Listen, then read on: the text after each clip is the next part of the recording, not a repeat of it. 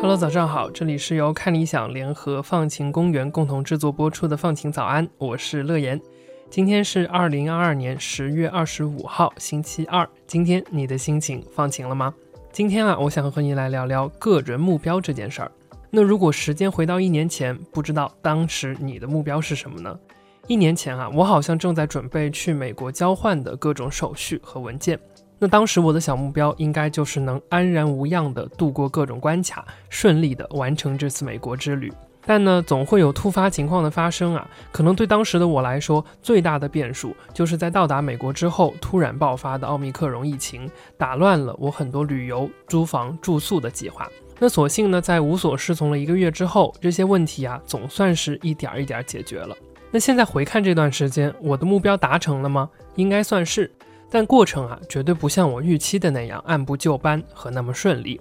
那不知道你在做很多事儿的时候呢，会不会有类似的感觉？好像在过去的这段时间里，我们面对了太多的不确定性。我们不知道什么时候会有新一波疫情的爆发，我们也不知道什么时候就需要在家里静默的等待。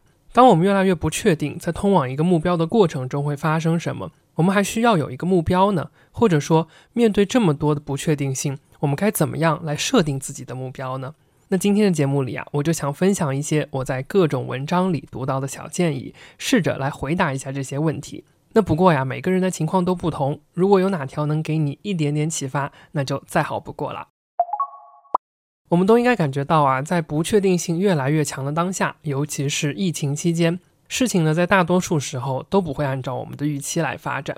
所以呢，与其定下一年、五年、十年之后的宏伟目标，我们好像会说，倒不如把重点放在怎样更好的度过明天或者是这周上来的更实际。也就是说呢，我们慢慢的把重心转向了短期目标，而不是长期目标上。但有人就认为啊，我们不能永远只在乎实现短期的目标。当疫情对生活的影响逐渐减弱的时候，我们就需要重新来思考实现长期目标的可能性。那多里克拉克呢，就是美国杜克大学的高层管理教育学教授，同时呢，他也是一位作家。其中的一本书的名字啊，就叫做《The Long Game》长远的游戏。那克拉克教授在一次路透社的采访当中说，相比于短期目标来说呢，实现你的长期目标更有可能有更大的、更有突破性的收获。他举了一个例子，有关于公司的投资项目、研发产品。那说呢，大多数公司啊都只愿意以三年为一个周期来进行成本的投入，但杰夫·贝索斯和他的亚马逊公司就愿意用七年的时间进行钻研，那这就是他们成功的原因。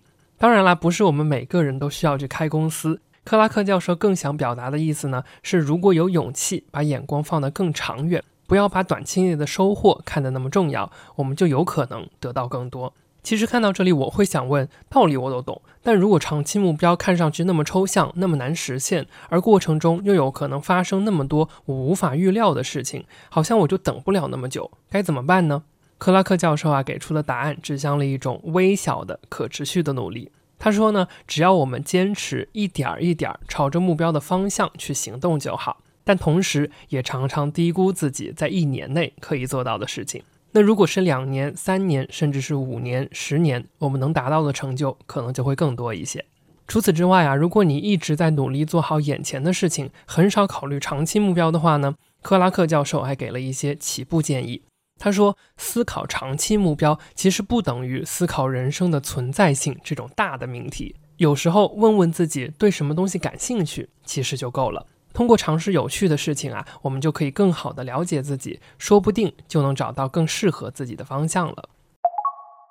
克拉克教授告诉我们的呢，简单来说就是，虽然短期目标更可行，但有一个长期目标依然重要。而另一边呀，面对不确定性，保持灵活和心态的稳定也是很重要的。Lucy Spicer 露西斯派赛是英国伦敦的一位心理教练。那在和《Vogue》杂志的一次采访当中啊，他说，在当下呢，我们更要知道有哪些事情我们可以控制，而有哪些是我们没办法控制的。当无法控制和预料的事情发生的时候，影响到我们对于目标的追求的时候，甚至我们可以灵活的来调整一下目标，而不是自责或者觉得难过。比如说呢，你的目标可能是在一年内要升职，但疫情呢会给公司带来经济压力，或者是给劳动力的市场带来打击，那这就很可能拖慢你升职的进度。但这些啊，并不是因为我们本身能力的问题，而是外界不可控的因素。那这个时候呢，我们就不妨把原先一年的时间限制宽限到一年半，不要给自己那么大的压力。而同时呢，可以做一些克拉克教授所提到的小小的努力。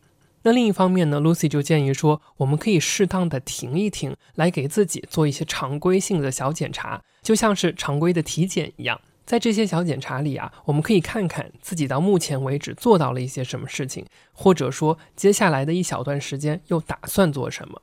这样适当的休息呢，不仅能够保证我们一直在大致正确的轨道上前进，同时啊，庆祝这些小小的进步也是很有价值的。